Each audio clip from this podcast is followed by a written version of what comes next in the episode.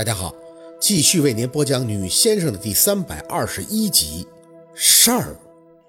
那一晚，宝四不知道是怎么熬过来的，身体疼，心里累。安九呢一直在轻轻的安慰，可宝四却没什么力气去对他解答自己心里的这份复杂。闭上眼，就会想起那毛师脸上被他打出的黑窟窿，他还呵呵了两声，像是笑。他也不知道自己为什么就会突然消极上了。鸡汤这东西，那宝四是最会给自己喝的。二十三年都是这么过来的，哪怕进步一点点儿，他都是会傻乐呵的人。但现在莫名其妙的就悲观上了，是累的吧？这宝四默默的想，养或者是自己想的太好了。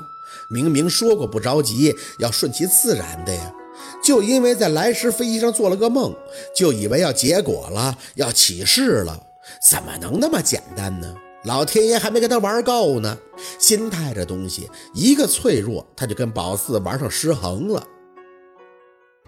毛师的热度还在继续。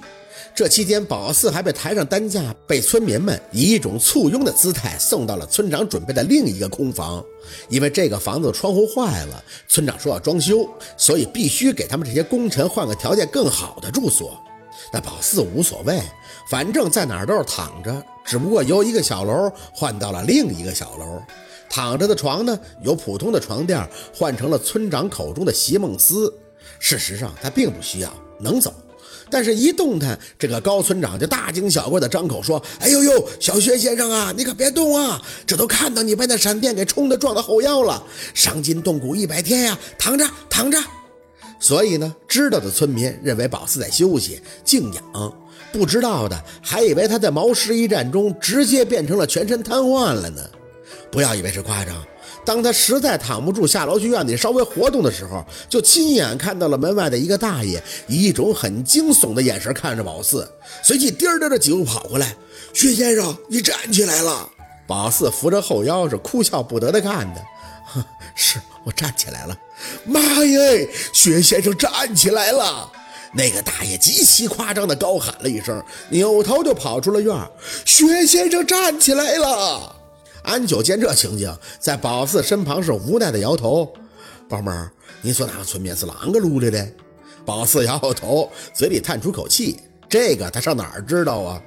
安九说着，又看着宝四，微微的笑了笑，算是好事噻。至少那个视频让大家知道那个毛氏是啷个被灭的喽。没再答话，手撑在后腰，微微的活动。安九嘴里的视频，就是那晚上宝四被抬下山后，那个在车外喊他全都看见小伙子用手机录的。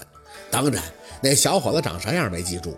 这两天来看他的村民太多了，有些脸盲了，就连孙警官自己都说没想到，没想到这村里真有胆大的跟着上山了，而且还很不怕死的爬到一棵树上，用他的手机把宝四和毛师折腾的整个画面原原本本的都给录下来了。当然了，一个手机长距离拍摄，这能有多清晰呀？一开始借气给十二生肖开光的这些个过程，在那视频里看都是模模糊糊的，能看到的就是一个人影抽烟以后跟发神经一样在那画圈翻跟头。不过这小伙子还挺执着的，他就在树上从头录到了尾，应该感谢引来的闪电吧。直到最后天色大亮，天地一片紫光，所以他的画面就带感了。那清楚的老玄幻了，就跟他做了特效似的。然后宝四呢，在这个镇里边拿着镰刀跟那毛师磕的女一号，也就清楚了。脸看不清，但宝四的身形以及拿着镰刀疯狂和那毛师 PK 的状态，那还是一目了然的。尤其是最爽的那个画面，那紫光从天而下，镜头都能看出哆嗦了，可见这个小伙子录的时候自己有多激动。然后宝四就被这紫光给崩远了。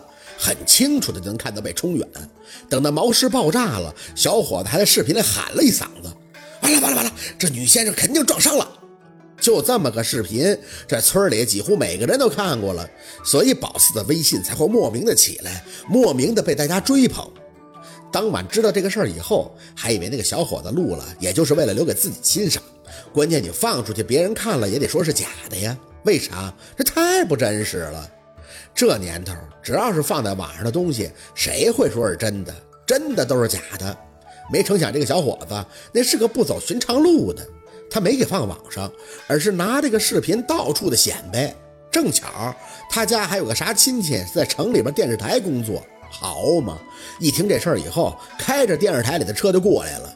反正这毛氏灭了，进出也都自由了。村里边的人一看到记者，那也都挺激动的。谁上过电视啊？一开始啊，都是好奇，真要是上镜，还你推我挡的。但人记者有路子呀，说是接受采访给信息费。一听来实惠了，这村里人那就开始知无不言，言无不尽喽。记者同志啊，你问那长毛的东西啊，哎呦，可把我们吓死了呀！啥？多高？两米多高？青面獠牙呀！旁边的村民还在提醒，不是青面獠牙，是黑面獠牙啊！对对对对对，脸可黑了，还哪哪会飞呢？嗯，是会飞，那老有劲儿了。村民们是一唱一和，反应热烈。那记者呢，拿个录音笔，听得自己是满眼都是匪夷。不过人家说话也算话，凡是接受采访的，采访完就给信息费。也不知道村里人哪个人发现了这里面的商机，自己在家偷摸的就给别的电视报纸去电话了，说爆料他们村发生了大事儿，有僵尸作妖被灭了。好嘛，也就是宝四躺的第二天，那采访车就陆续的开进了村里，那得有五六辆啊。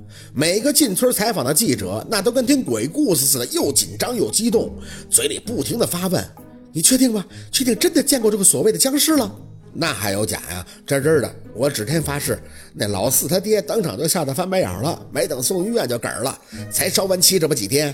不信你去问老四去，那叫的就跟狼似的，听着就够哆嗦的。”事儿一下就大了，很不可控。先且不论村民们未来的爆料费、信息费的配合程度，首先这个新闻点那就是很大的。那些记者自己背后还叨叨说这才叫真正的新闻。他们呢也是有任务量的，有时候实在没招了，就只能拿个什么猫困树上了、下水道堵了呀什么的拿出来凑数。再懒点的呢，就去扒扒明星的微博，随便的截一条也就糊弄个事儿。没办法。新闻你得每天都发吧，可是那种的老百姓看多了也腻歪。民生都是些鸡毛蒜皮的小事儿，娱乐偷拍现在也到处都是限制。腕儿大的明星都有人脉，报不得；腕儿小的民众还不认识，所以最博眼球的就是这种百年难遇啊，僵尸嘿，还有视频，棺材还在那儿呢。这新闻做好了，就请等着加工资吧。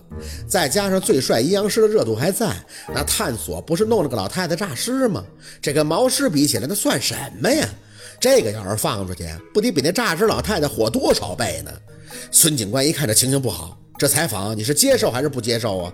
自己拿不定主意，就只能给他上级去电话。人家说接受采访可以，但是不可以夸大其词，一定要秉持着严肃认真的原则，有一说一，而且做成新闻以后，必须先发给局里，通过审核以后才可以报道。